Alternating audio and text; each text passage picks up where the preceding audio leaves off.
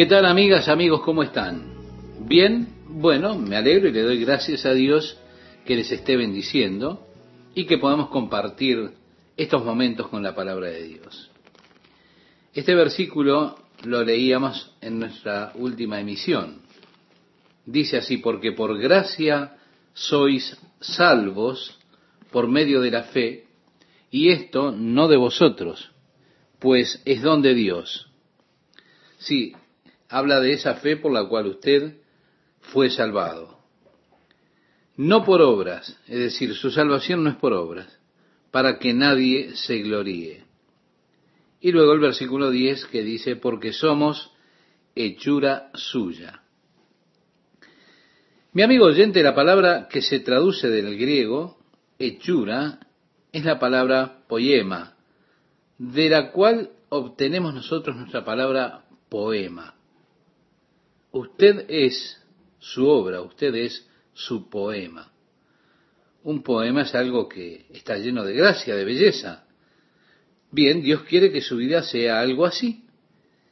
Cuando Dios obre en su vida, su vida será algo lleno de gracia, será algo bello, será un poema. El poeta busca expresarse a sí mismo en términos bellos, busca expresar la belleza en términos atractivos. Dios está buscando expresarse a sí mismo y su vida se vuelve esta expresión de Dios cuando Él puede obrar en usted. Usted es su obra. Cuando Dios obra en su vida conformándolo a usted a la imagen de su Hijo Jesucristo, usted se vuelve la revelación de Dios a un mundo que está en oscuridad alrededor suyo, ¿sí? Se vuelve la expresión de Dios. Ahora dice que Jesús era la imagen, es decir, expresó Jesucristo la imagen de su Padre. Él le dijo un día a sus discípulos, cuando hablaba con ellos, alguien vino a preguntarle, y le dijo, Señor, muéstranos el Padre y nos basta.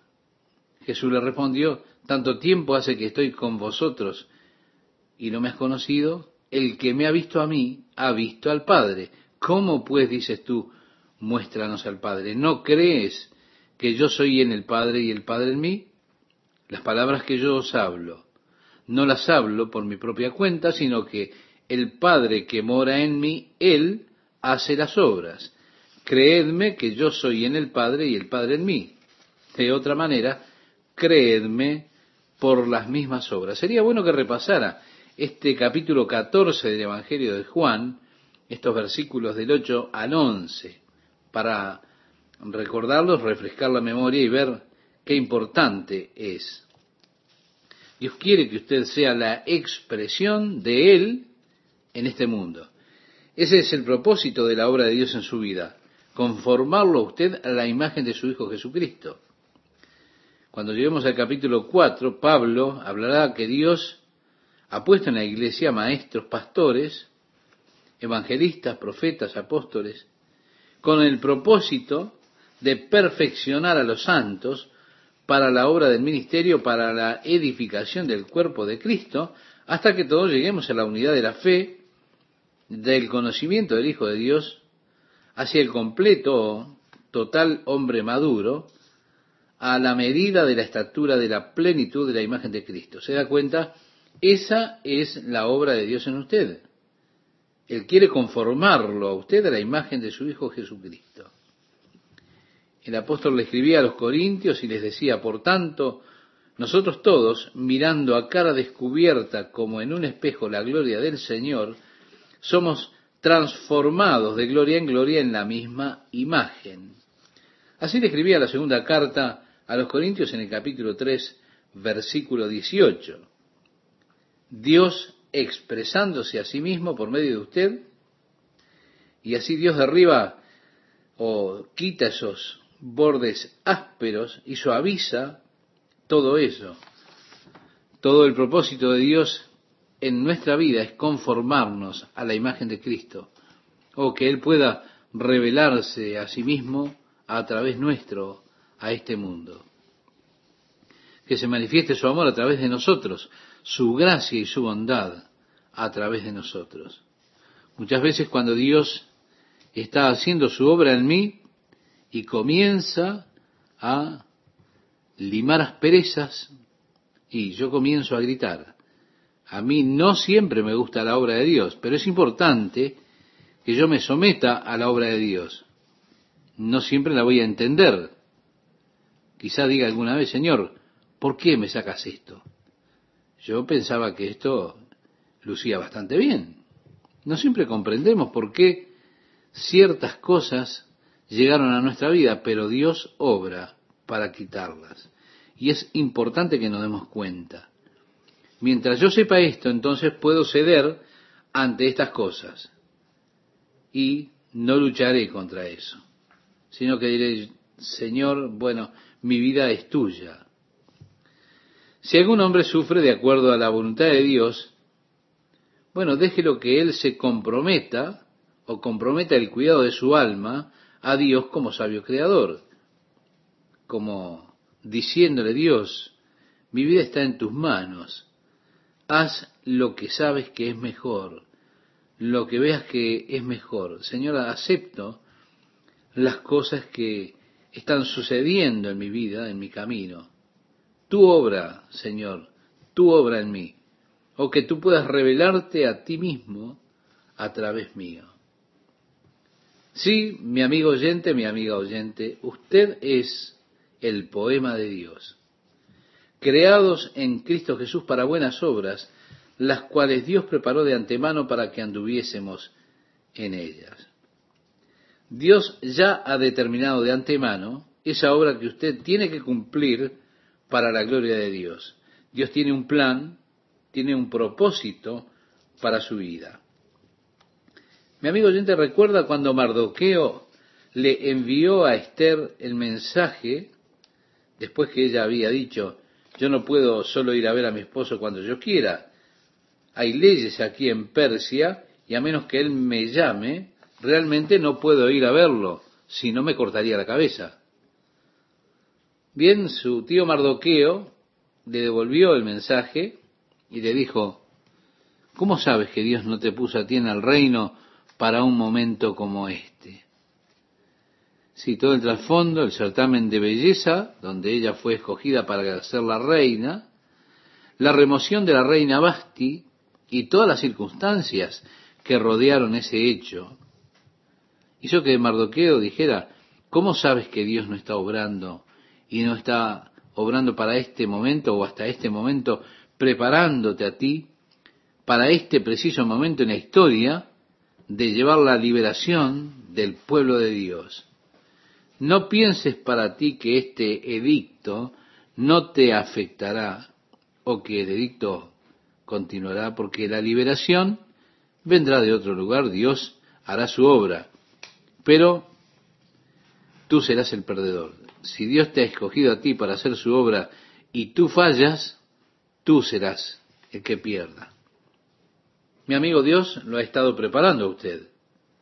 Ahora, ¿cómo sabe que esto no es para lo que Dios lo está preparando? Y mientras Dios obra en su vida, puede saber que Dios tiene un propósito, tiene un plan.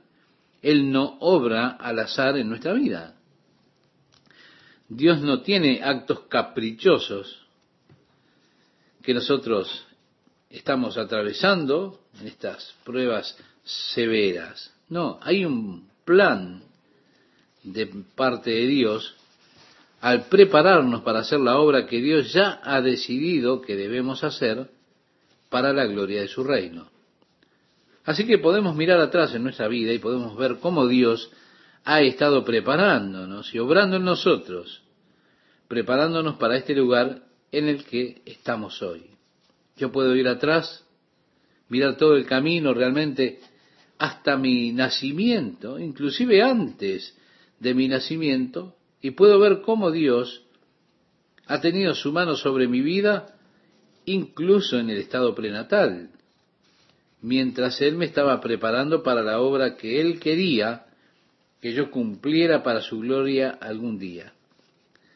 Yo puedo ver la preparación en mi niñez, cuando Dios me dio una madre tan piadosa que antes de que yo naciera, cuando mi hermana, a todos los efectos, este, evidentemente ella tuvo que atravesar ese momento, había muerto, mi madre hizo un pacto con Dios y dijo, Dios, si tú me devuelves a mi hija, yo te serviré y ministraré para ti el resto de mi vida. Dios milagrosamente levantó a mi hermana al instante y le dio vida de nuevo. Comenzó a respirar otra vez. Dos meses después, yo nací. Mi madre dijo, Padre, yo cumpliré mi promesa a través de mi hijo. Lo dedicaré para que te sirva a ti. De esa forma, desde mi memoria más temprana, mi madre me enseñó a memorizar, valga la redundancia, las escrituras. Y cuando yo era un niño, ella andaba atrás de mí recitando las escrituras. En el momento de ir a dormir, nunca escuché aquellos clásicos cuentos de niños, sino que yo sabía todo acerca de David, de Moisés, de Josué. Esas eran mis historias que me enseñaba o me relataba mi madre para ir a dormir. Dios me estaba preparando. Nuestros primeros años de ministerio, aquellos tiempos de gran frustración, de fracasos, tiempos duros, tiempos de aprender a confiar en Dios por la comida de cada día. Estábamos casi en la quiebra. Un día fuimos a buscar a los bolsillos de Kay, a los bolsillos de mis pantalones, allí por los cajones, encontramos 37 centavos. Nos fuimos a la tienda con 37 centavos para comprar nuestra cena. Desafiados realmente para ver cuán nutritiva podía ser la comida que podíamos comprar con 37 centavos. Bueno, teníamos un puñado de zanahorias, una lata de carne de cerdo y unos frijoles. Cuando los pusimos en la caja, el empleado de la tienda dijo 37 centavos. Yo puse el efectivo en el mostrador y nos fuimos hacia la puerta. De repente él nos llamó y dijo, disculpe, mucho tiempo he querido hacer algo por ustedes, quiero que tengan esto. Él buscó debajo de la mesa allí y nos dio un vale para una tienda por valor de 10 dólares.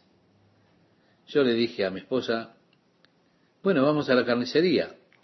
Y le dije que eligiera dos de los mejores trozos de carne porque Dios nos estaba invitando a cenar esa noche. Así que vamos a comernos un buen filete. Sí, Dios estaba en eso, nos estaba preparando, preparándonos para que creyésemos en Él, para que aprendiéramos que Él habría de suplir nuestras necesidades. Él estaba enseñándonos a ser cuidadosos, moderados con sus fondos, a ser sabios cuando gastáramos sus fondos. Era toda una preparación necesaria e importante porque Dios tenía en mente todo acerca del ministerio que hoy estamos experimentando.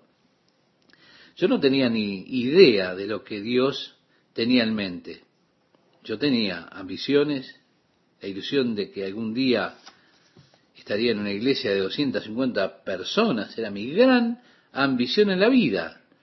Estaba cansado de iglesias pequeñas, porque ellos nunca podían sostener las necesidades de nuestra familia. Así que trabajé como Pablo, con mis propias manos, en tareas seculares para no ser carga para las iglesias.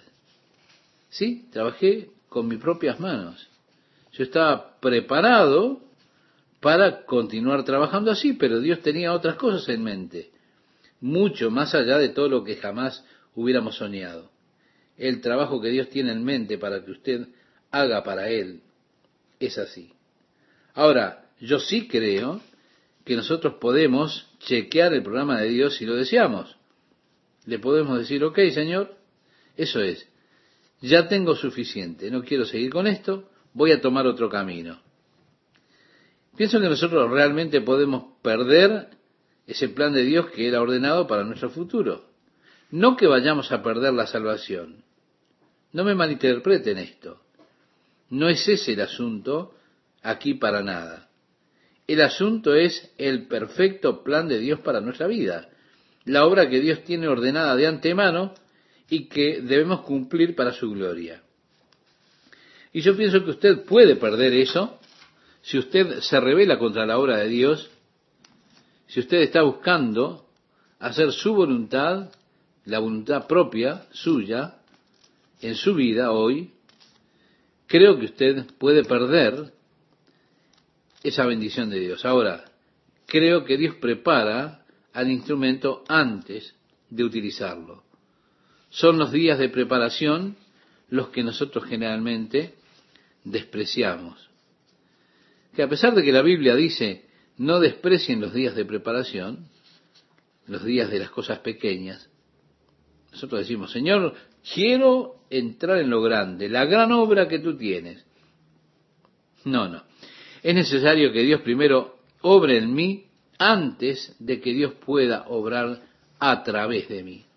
Por eso es que se nos dice en las Escrituras cómo tener sumo gozo cuando pasamos por duras pruebas. Por eso se nos dice que nos regocijemos en la tribulación. Es emocionante para mí ver cada día las nuevas oportunidades que Dios pone en nuestro camino, en la extensión del ministerio, mientras buscamos hacer su obra. Un día cuando llegue, miraré alrededor y veré a Pablo, a Juan, estaré en la gloria con el Señor. ¿Se da cuenta? Cuando yo alcance aquello para lo cual he sido hecho. Pablo estaba muy consciente de esto, de cuándo el Señor lo llamó a él y que Dios tenía un plan en mente, y él lo dice, no que ya lo haya alcanzado, ni que ya sea perfecto, sino que prosigo por ver si alcanzo aquello para lo cual fui también alcanzado por Cristo Jesús. Así le escribía a los filipenses. ¿Sí? Él está todavía en camino de lograrlo.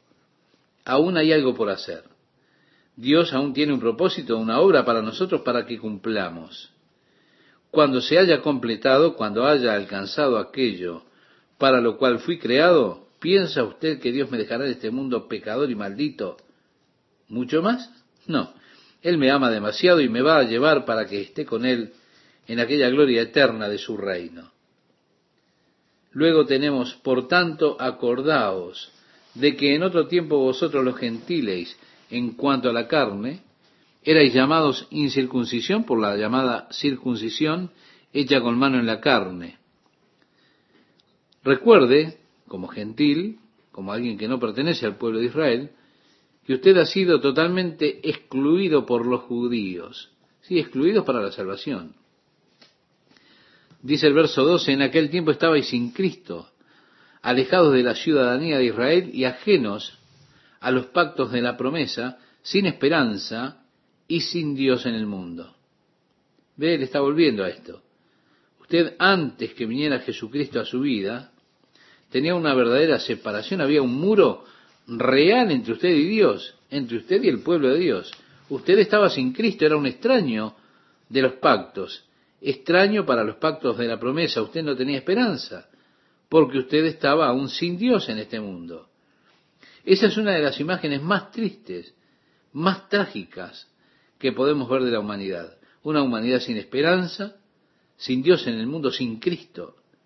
Sí, sin esperanza y sin Dios. Es trágico intentar existir en ese estado sin esperanza. Una de las cosas más grandes que Dios hace por nosotros es que nos da esperanza. Aún en un mundo que está totalmente deteriorado a nuestro alrededor, tenemos esperanza. De hecho, cuando más se deteriora, más se vuelve esperanza para nosotros. ¿Sabe usted cuál es la última conclusión que tuvieron los economistas más brillantes en este mundo? ¿Sabe usted que ellos declaran ser la única esperanza del mundo en este asunto? Ellos ahora están declarando que la única esperanza para el mundo es un sistema monetario unificado. En sus últimos escritos, en sus últimas publicaciones, comenzaron a adoptar esto como la única salvación del mundo. La única esperanza del mundo es un sistema monetario único mundial. Eso es lo único que causará que la humanidad ha de bajar sus brazos, porque todos nosotros nos damos cuenta que estamos teniendo problemas económicos cuando intentamos construir estos tremendos armamentos y, bueno, todos estaremos juntos en un intento económico para que podamos hacer del mundo un lugar mejor. Así que, bueno, dicen, tendremos un sistema monetario mundial. Es interesante que ellos salgan con esta como la única esperanza para el mundo. Pero es interesante para nosotros como hijos de Dios darnos cuenta que la Biblia dice que es exactamente lo que ha establecido Dios en su palabra en relación a lo que ha de hacer el anticristo. Él ha, ha de hacer o hará que lo aclamen como el Salvador del mundo cuando Él traiga precisamente un sistema monetario unificado mundial. Así que el mundo ya está hablando de estas cosas. Y esta es nuestra única esperanza y nosotros no podemos hacer esto. Dicen, y tenemos esto y todo lo demás y vamos a hacer este sistema, y... pero están sin esperanza realmente. Porque quien quiera que ponga un sistema monetario unificado mundial, mientras ellos están hablando acerca de esta ruina, mientras ellos hacen eso, nosotros lo que decimos, ante esa desesperación que ellos tienen y que crece en ellos, para nosotros crece la esperanza. Decimos, muy bien, se acerca el día. Cuando ellos tengan esto ya instalado, yo ya me habré ido. Así que nosotros tenemos esta gloriosa esperanza en Cristo que crece en la medida que el mundo se hunde más en la desesperación. El mundo está sin Cristo, está sin esperanza, porque donde no está Dios, no puede haber esperanza. Qué placer estar con ustedes, amigas y amigos, compartiendo una nueva emisión de la palabra de Dios para hoy. Espero realmente que esté sirviendo de bendición para su vida lo que venimos considerando. Nuevamente volvemos a este versículo 8 que dice, porque por gracia sois salvos por medio de la fe, y esto no de vosotros, pues es don de Dios. Nos habla, como ya lo mencionáramos, de esa fe que no le es propia a usted, por la cual ha sido salvado. Dice además, no por obras, es decir, su salvación no es por obras, para que nadie se gloríe, porque somos hechura suya.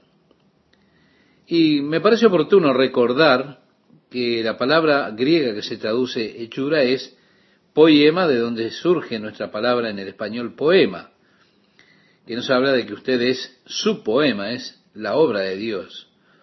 Un poema es algo lleno de gracia, de belleza. Dios quiere que su vida sea algo así. Cuando Dios obra en su vida, su vida será llena de la gracia de Dios, será una belleza, será el poema de Dios es que su vida entonces se vuelve la expresión de Dios al obrar Él en usted. Usted es su obra. Cuando Dios obra en su vida, conformándolo a la imagen de su Hijo Jesucristo, usted se vuelve la revelación de Dios al mundo a su alrededor, es usted la expresión de Dios. He ahí el propósito de la obra de Dios en su vida, conformarlo usted a la imagen de Jesucristo. Pablo, escribiéndole a los cristianos, les decía, por tanto, todos nosotros, mirando a cara descubierta, como en un espejo la gloria del Señor, somos transformados de gloria en gloria en la misma imagen. Si Dios se expresa a sí mismo por medio suyo, por medio de usted, y derriba o va limando las asperezas que hay en usted, suavizando aquellos puntos o aquellas cosas ásperas todo el propósito de Dios, el propósito de la obra de Dios en nuestra vida es conformarnos a la imagen de Jesús. O que Él pueda revelarse a sí mismo a través nuestro a este mundo. Que pueda revelar su amor, su gracia y su bondad a través nuestro.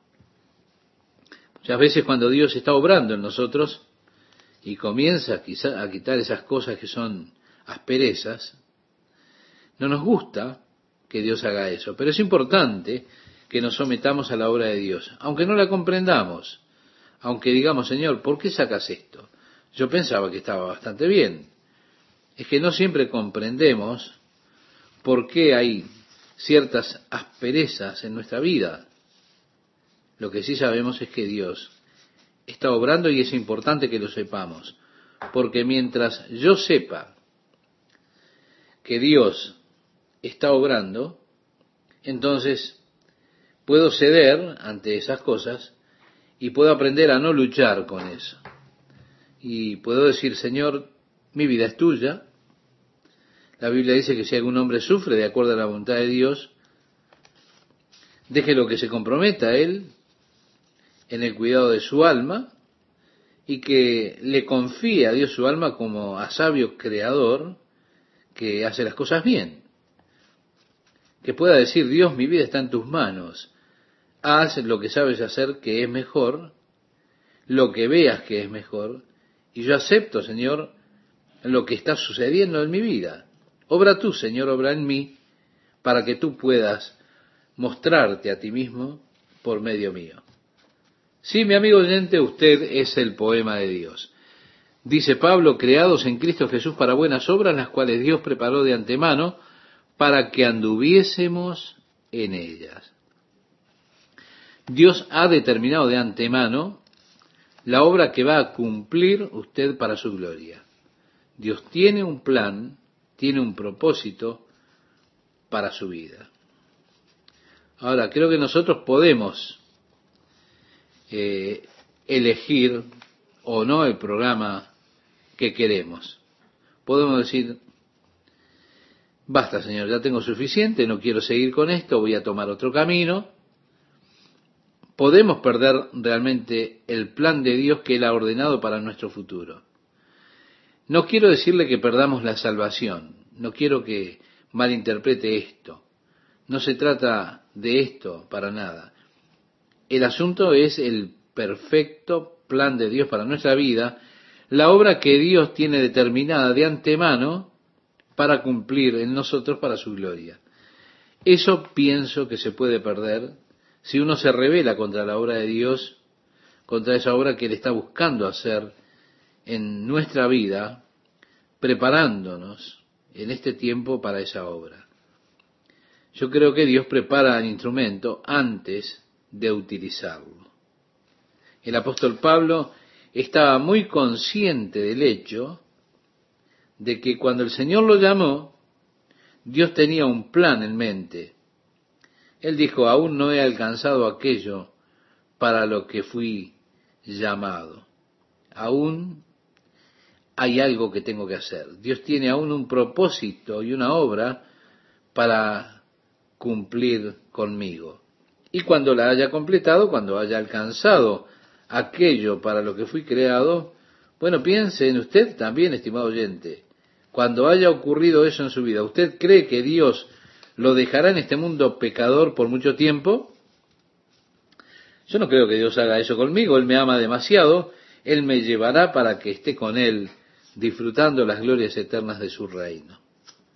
El versículo 11 dice, por tanto, acordaos de que en otro tiempo vosotros, los gentiles en cuanto a la carne, erais llamados incircuncisión por la llamada circuncisión hecha con mano en la carne entonces recuerde que como gentil, vale decir, como alguien que no pertenece al pueblo de Israel, usted estaba totalmente excluido de los judíos, excluido de la salvación. El verso 12 dice, en aquel tiempo estabais sin Cristo, alejados de la ciudadanía de Israel y ajenos a los pactos de la promesa, sin esperanza y sin Dios en el mundo. Regresa nuevamente a este tema bueno, usted antes de la venida de Jesucristo a su vida vivía una separación real, había una pared entre usted y Dios, entre usted y el pueblo de Dios. ¿Por qué? Porque usted estaba sin Cristo, era un extranjero a los pactos, a los pactos de la promesa, usted no tenía esperanza porque usted estaba sin Dios en el mundo. Esta es una de las imágenes más tristes que podemos tener de la humanidad. Una humanidad sin Dios, sin Cristo, sin esperanza. Y eso es algo trágico, intentar vivir en un estado que no tiene esperanza. Una de las cosas más grandes que presenta la Biblia para nosotros es darnos esperanza, aún en un mundo que se deteriora alrededor nuestro. Aún allí tenemos una esperanza. Y en realidad, cuanto más se deteriora el mundo, más crece nuestra esperanza. Mencionábamos en el último programa la última conclusión de los economistas más brillantes de este mundo, que declaran ser la única esperanza del mundo en cuanto a esto. Ellos declaran que la única esperanza para este mundo es un sistema monetario único. En sus últimos escritos, sus últimas publicaciones, comenzaron a adoptar esto como la única salvación del mundo. La única esperanza es un sistema monetario único mundial. Esto será lo único que causará que la humanidad realmente descanse. ¿Por qué? Porque todos nosotros nos damos cuenta que estamos teniendo estos problemas económicos al intentar construir esos tremendos armamentos. Bueno, todos estaremos juntos, mejor en un intento económico común, haciendo del mundo un lugar mejor para vivir, y eso será posible mediante un sistema único monetario mundial. Es interesante que ellos salgan con que esta es la única esperanza para el mundo. Para nosotros que somos hijos de Dios, resulta interesante darnos cuenta que la Biblia dice que es eso exactamente aquello que ha de establecer el anticristo en este mundo cuando aparezca. Hará que lo aclamen como el Salvador del mundo y traerá con él un sistema monetario unificado mundial. Y mientras ellos están hablando acerca de esa ruina en la cual está el mundo y una ruina que va creciendo, nosotros decimos, muy bien, se acerca el día de irnos con el Señor. Nosotros tenemos esta gloriosa esperanza en Cristo. Y porque el mundo está sin Cristo, está sin esperanza. Por una razón sencilla, porque donde no está Dios, no puede, no hay esperanza. El versículo 13 nos dice, pero ahora en Cristo Jesús, vosotros que en otro tiempo estabais lejos, habéis sido hechos cercanos por la sangre de Cristo. Es decir, ustedes una vez fueron extranjeros, pero ahora han sido hechos parte de la familia de Dios. Una vez fueron extraños, pero ahora están en la casa de Dios, en el reino de Dios y es por medio de Cristo. ¿Por qué? Porque Él es nuestra paz, dice el verso 14. Note que no dice Él nos traerá paz, no, Él dice aquí, Él es nuestra paz. Que de ambos pueblos hizo uno, vale decir, de judíos y no judíos, ha hecho un solo pueblo, derribando la pared intermedia de separación, aboliendo en su carne las enemistades, la ley de los mandamientos expresados en ordenanzas, para crear en sí mismo de los dos un solo y nuevo hombre haciendo la paz.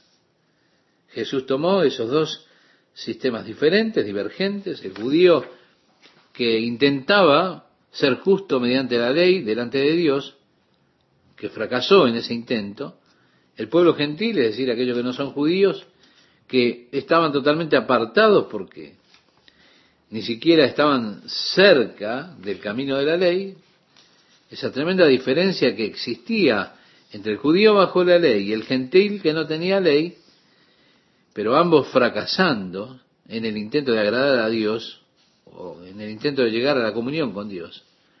Jesús derribó esa barrera, ese muro que existía entre el hombre, judíos y gentiles, y nos ha hecho a todos uno en Cristo. vale decir Jesús, es el común denominador, el único camino por el cual el hombre puede llegar a Dios. Tanto el gentil que está apartado de la ley, como el judío con su sistema legal, ahora todos tienen que llegar por esta nueva ruta, por este nuevo camino que Jesús ha establecido y que es Jesús. Y así como todos llegamos por el mismo camino a través de Jesucristo, somos hechos uno en Cristo. Ya no hay más esas grandes diferencias de judíos y gentiles. Así que al formar de los dos un nuevo hombre, y de esa forma, Él ha hecho la paz. Luego expresa y mediante la cruz reconciliar con Dios a ambos en un solo cuerpo, matando en ella las enemistades. En la cruz, se da cuenta, es allí que cumplió la ley, la justa demanda de la ley se cumplió en la muerte de Jesucristo. Es que la ley demandaba justamente que el alma pecadora debía morir. Ahora, bajo las ordenanzas, ellos tenían la provisión de tomar un animal como sustituto para de esa forma cubrir sus pecados. La justicia de la ley debía ser satisfecha. Bien fue satisfecha con la muerte sustituta de Jesucristo. Así que allí Él le puso final a la ley y la autoridad de la ley sobre el hombre porque la ley ha sido completamente satisfecha con la muerte de Jesucristo. A través de su muerte, Él reconcilió a judíos y gentiles, unos que no podían guardar la ley, otros que no tenían relación con la ley. Ambos ahora reconciliados con Dios en un nuevo cuerpo, el cuerpo de Cristo, por medio de su cruz. Allí Él puso final a esa enemistad que había entre los dos. Agrega, y vino y anunció las buenas nuevas de paz a vosotros que estabais lejos y a los que estaban cerca. Ve el mismo mensaje que él predica a todos los hombres. Ya sé que usted estuviera lejos o cerca, porque por medio de él, dice el versículo 18, los unos y los otros tenemos entrada por un mismo espíritu al Padre. Sí, el apóstol Pablo le escribió a su hijo en la fe Timoteo, en su primera carta, en el capítulo 2, versículo 5, un versículo muy interesante, porque hay un solo Dios y un solo mediador entre Dios y los hombres, Jesucristo hombre. No podemos tener acceso a Dios sin Jesucristo. No me interesa cuánto pueda yo ser acusado de ser tajante en esta declaración. Yo solamente estoy citando lo que dice la Escritura. Usted solamente puede acceder a Dios por medio de Jesucristo. Sí, es la puerta directa, es el camino estrecho, pero es el que guía a la vida eterna. Así que Cristo ha sido hecho el camino por el cual el hombre puede llegar a Dios. Es un camino que está marcado por sangre, su sangre. Pero es el camino que nos lleva a la comunión con nuestro Padre Dios. Así que ya no sois extranjeros ni advenedizos, sino conciudadanos de los santos y miembros de la familia de Dios, dice el verso 19. No es sólo Cristo instalándose y haciéndose a sí mismo una casa en en sus corazones, sino que también a usted lo hace parte de la familia de Dios. Es decir, usted está en casa con Dios, edificado sobre el fundamento de los apóstoles y profetas. Nos habla de los profetas del Antiguo Testamento, pero también podríamos decir que más se refiere a los profetas de la iglesia del Nuevo Testamento, esta declaración porque nosotros realmente no estamos edificados sobre el fundamento de los apóstoles del Antiguo Testamento, sino que estamos edificados sobre el fundamento que es Jesucristo y también edificados sobre el mensaje de los apóstoles. Ese es el fundamento. Dice Pablo, no tenemos otro fundamento que el que está puesto, el cual es Jesucristo. El apóstol Pedro decía, tú eres el Mesías, el Hijo del Dios viviente. Recuerda en el Evangelio de Mateo, en el capítulo 16, versículo 18, se nos decía, allí, ante la pregunta de Jesús, ¿y vosotros quién decís que soy? Pedro responde esto, tú eres el Mesías, el Hijo del Dios vivo. Jesús le respondió, bien has respondido, Pedro, bienaventurado eres, dichoso eres, porque no te lo reveló carne y sangre, sino mi Padre que está en los cielos. Y tú eres Pedro, mas yo te digo que sobre esta piedra edificaré mi iglesia. Si Jesús es el fundamento sobre el cual somos edificados, el mensaje de los apóstoles, el mensaje de los profetas, nos dicen que Dios ha provisto la salvación por medio de Jesucristo y que Él es el camino por el cual nosotros nos podemos llegar a Dios. Nos dice que Él es el fundamento establecido por los apóstoles y por los profetas en cuanto a su enseñanza, a su ministerio. Pero dice, siendo la principal piedra del ángulo, Jesucristo mismo. Dios edificando una morada para Él mismo, un cuerpo en el cual habitar. Ese cuerpo es el cuerpo de Cristo, que es el cuerpo de creyentes. Es decir, yo me vuelvo parte de ese edificio de Dios cuando creo en Jesús como mi Salvador. Recuerde que usted leyó cuando estudiábamos el Nuevo Testamento en los Evangelios, que Jesús decía, donde están reunidos dos o tres en mi nombre, allí estoy yo en medio de ellos. ¿Por qué? Porque nosotros somos el edificio de Dios. Y hemos sido edificados sobre este fundamento que está puesto, y que es Jesucristo, el fundamento puesto por apóstoles y profetas, esa casa de la cual Jesucristo es la piedra angular, Jesucristo es el fundamento sobre el cual está edificado o construido este edificio. Decía Pedro, estando en pie ante el Sanedrín, cuando cita el Salmo 118, haciendo referencia a Jesucristo, decía Pedro, la piedra que desecharon los edificadores ha venido a ser la cabeza del ángulo. De parte de Jehová es esto, y es cosa maravillosa a nuestros ojos. Si Cristo es la piedra del ángulo, la piedra que fue desechada por los edificadores, ellos lo rechazaron. Como decía Juan, a los suyos vino, mas los suyos no le recibieron. Esos líderes de la religión judía de aquellos días rechazaron la piedra del ángulo. Jesucristo desechado por los líderes religiosos, por los edificadores, ahora es hecho por Dios piedra de ángulo. Esa es la obra de Dios. Y es algo maravilloso a nuestros ojos.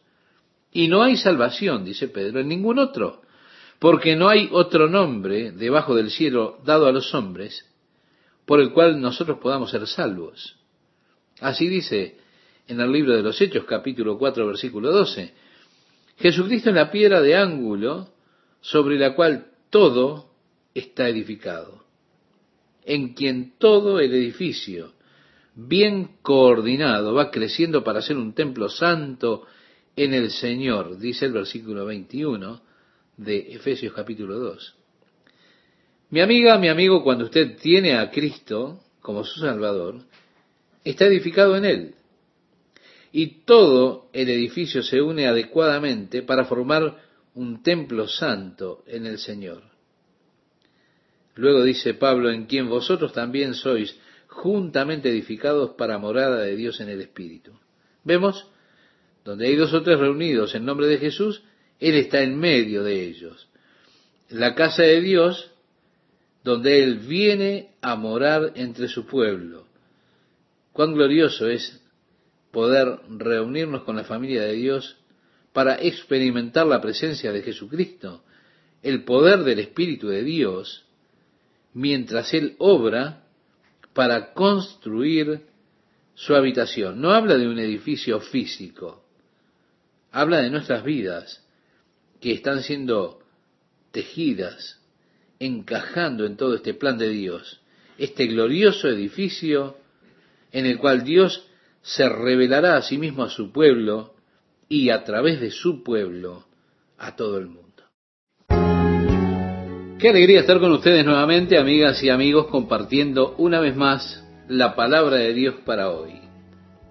Espero que para usted sea, como para mí, apasionante el estudio de esta maravillosa carta del apóstol Pablo a los Efesios. El capítulo 3, versículo 1 nos dice, por esta causa yo, Pablo, prisionero de Jesucristo, por vosotros los gentiles. Resulta interesante, estimado oyente, que Pablo, el apóstol, era de hecho un prisionero de Roma. Pero en cuanto él está ocupado ahora es en la prisión de Jesucristo. Es el único a quien el apóstol estaba verdaderamente atado. Un prisionero de Jesucristo por ustedes los gentiles. La razón por la que Pablo era perseguido por los judíos, la razón por la que fue apresado, es porque él estaba instigando a que los gentiles podían ser salvos por medio de creer en Jesucristo. Fue eso lo que molestó a los judíos, que siempre sintieron que los gentiles solamente podían ser salvos si eran judaizados, es decir, si aceptaban la religión judía.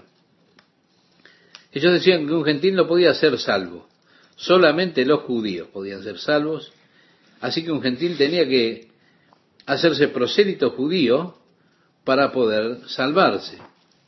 De allí la insistencia de Pablo, que Dios está ahora ofreciendo la salvación a los gentiles, y así es que se produjo la ira de los judíos, y que ellos persiguieran al apóstol o instigaran la persecución a Pablo por donde él fuera.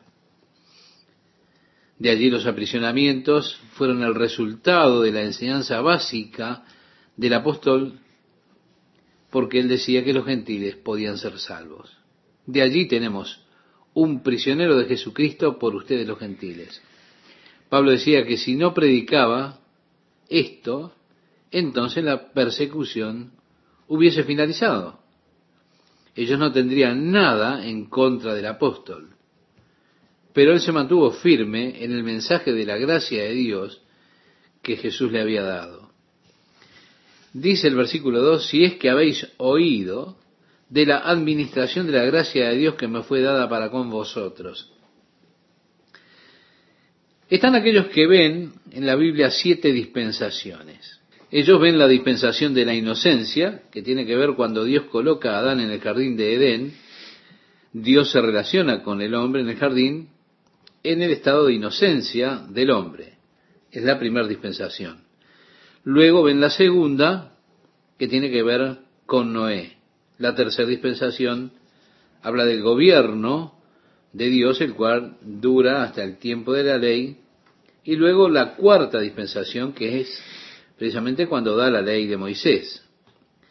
Después ven la quinta con Jesús aquí en la tierra y la sexta dispensación tiene que ver con la era de la gracia o el tiempo cuando Dios está formando la iglesia hasta el momento en que la iglesia es sacada de este mundo, en el arrebatamiento de la iglesia, mientras tanto está predicándose el Evangelio de la gracia. Luego ven la séptima dispensación en el reino milenial.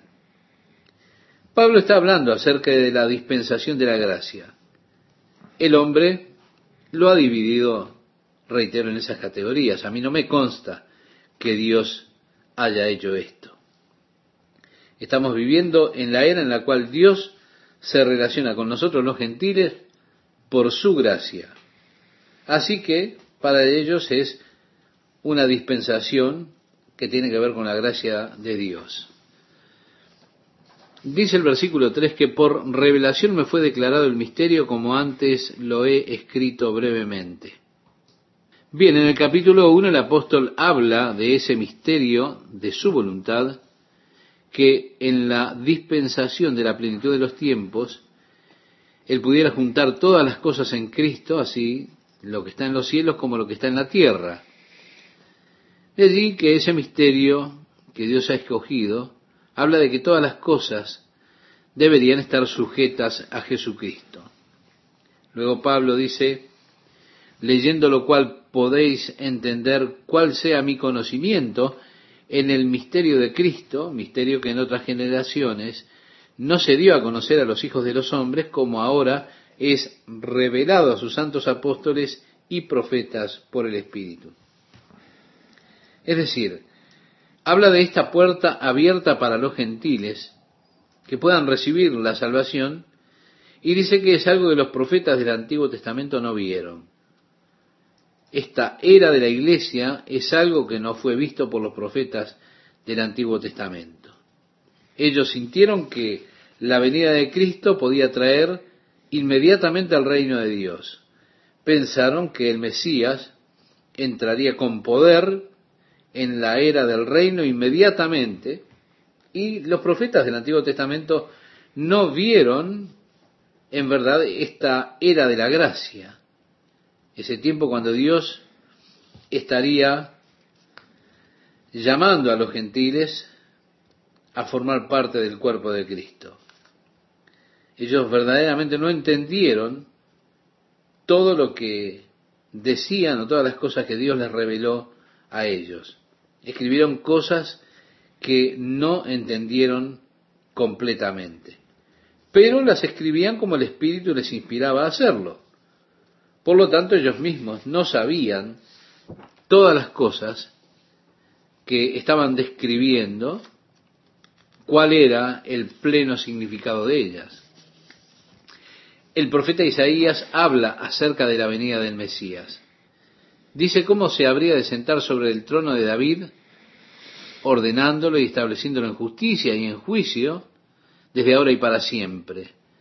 El celo del Señor de los ejércitos hará esto.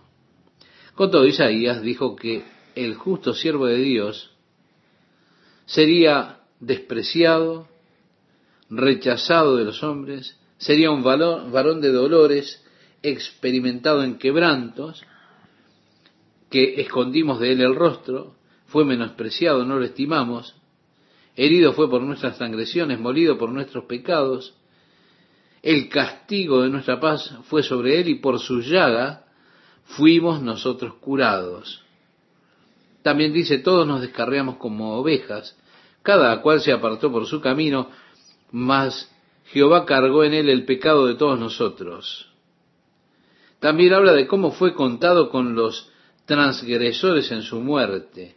Así que el profeta escribió de estas cosas sin entender completamente algo que aparecía como inconsistencias en las cosas que estaba escribiendo.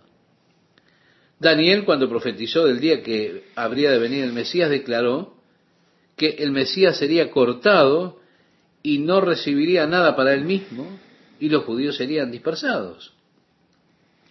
Con todo allí permaneció esta actitud mental de que el Mesías vendría para establecer su reino y esto prevalecía aún entre los discípulos.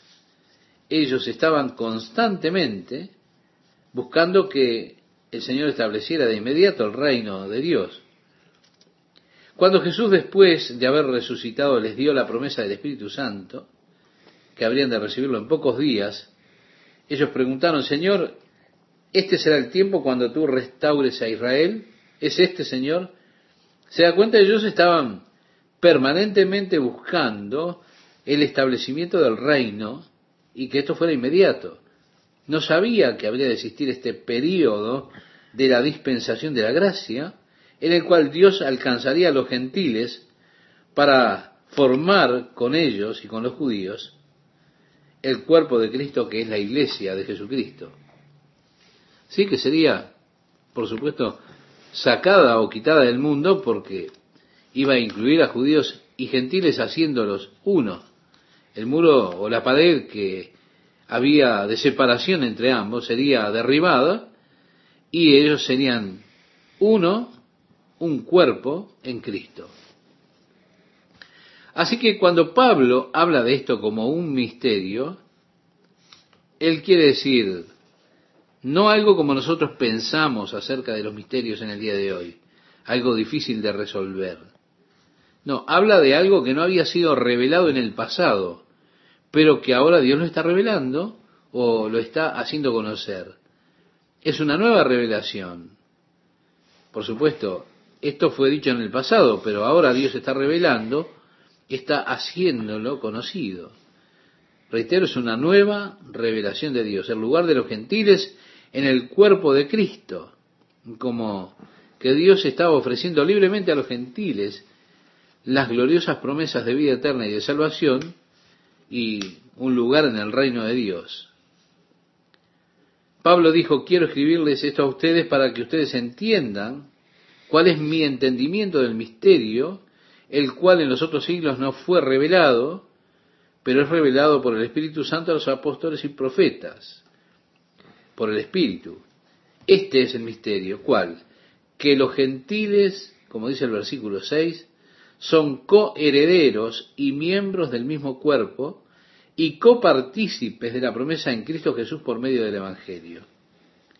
Es realmente el glorioso misterio de Dios que ahora está siendo revelado. Ustedes, los gentiles, los que no son de Israel, del pueblo judío, pueden alcanzar la salvación, pueden tener la promesa de la vida eterna, pueden tener la esperanza del reino de Dios, pueden ser partícipes de la gracia de la bondad de Dios, de lo cual yo fui hecho, decía Pablo, ministro por el don de la gracia de Dios que me ha sido dado según la operación de su poder. Sí, Dios puso sobre mí, decía el apóstol, el ministerio de compartir este glorioso misterio, la gracia de Dios a los gentiles. Agregó además, a mí que soy menos que el más pequeño de todos los santos, me fue dada esta gracia de anunciar entre los gentiles el Evangelio de las inescrutables riquezas de Cristo. ¡Qué privilegio! dijo Pablo. Me es dado a mí que soy el último de los santos. Esa es la opinión que Pablo tenía de sí mismo. La opinión de un hombre que ha sido verdaderamente llamado por Dios. La opinión de alguien que tuvo en verdad un encuentro con Jesucristo. Estimado oyente, cuando veo el modo en que algunas personas se pavonean mientras están predicando el Evangelio de Jesucristo, llego a la conclusión de que ellos en verdad no han tenido un encuentro personal con Él. Esos testimonios de, testimonios de lo que las personas han dejado por Jesucristo, bueno, a mí no me mueven mucho. Lo que verdaderamente podría yo haber sido, no me toca en verdad. La actitud de Pablo hacia él mismo era, bueno, Dios me dio este glorioso ministerio, pero soy el último de todos los santos. Tengo el privilegio que me ha dado Dios de poder compartir las inescrutables riquezas de Cristo, impartírselas a los gentiles. Pablo sentía que por su previa persecución a la iglesia que él había llevado adelante, tenía la actitud de exterminarla, Sentía que todo lo que Dios hizo por él fue por medio de la gracia y verdaderamente estaba, pienso yo, como absorto por el hecho de que era tan ciego en un tiempo, tanto que trató de destruir la iglesia de Dios. Él hace mención a esto en el libro de los Hechos. Yo perseguí a la iglesia de Dios. Vemos aquí su actitud, soy menos que el más pequeño que el último de todos los santos. Pero Dios lo escogió a él. Y dice, y de aclarar a todos cuál sea la dispensación del misterio escondido desde los siglos en Dios que creó todas las cosas. Yo quiero que usted note que todo lo que Dios ha hecho por nosotros es por Jesucristo.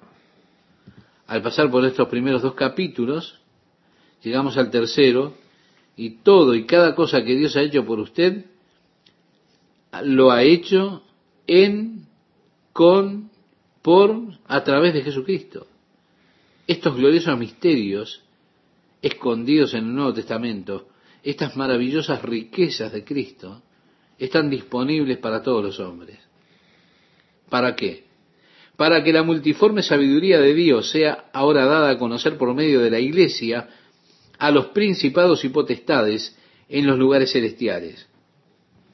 Recuerda, estimado oyente, que Pedro escribió de estas cosas y dijo, cosas en las cuales anhelan mirar los ángeles. Decía en su primera carta, en el capítulo 1, versículo 12. Mire, los ángeles no son omniscientes como Dios. Ellos no saben los propósitos plenos del plan de Dios.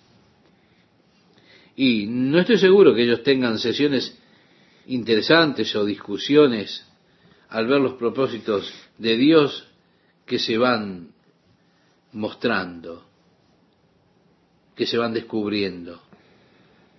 Ahora, los ángeles tenían un mejor dominio de la profecía que los hombres.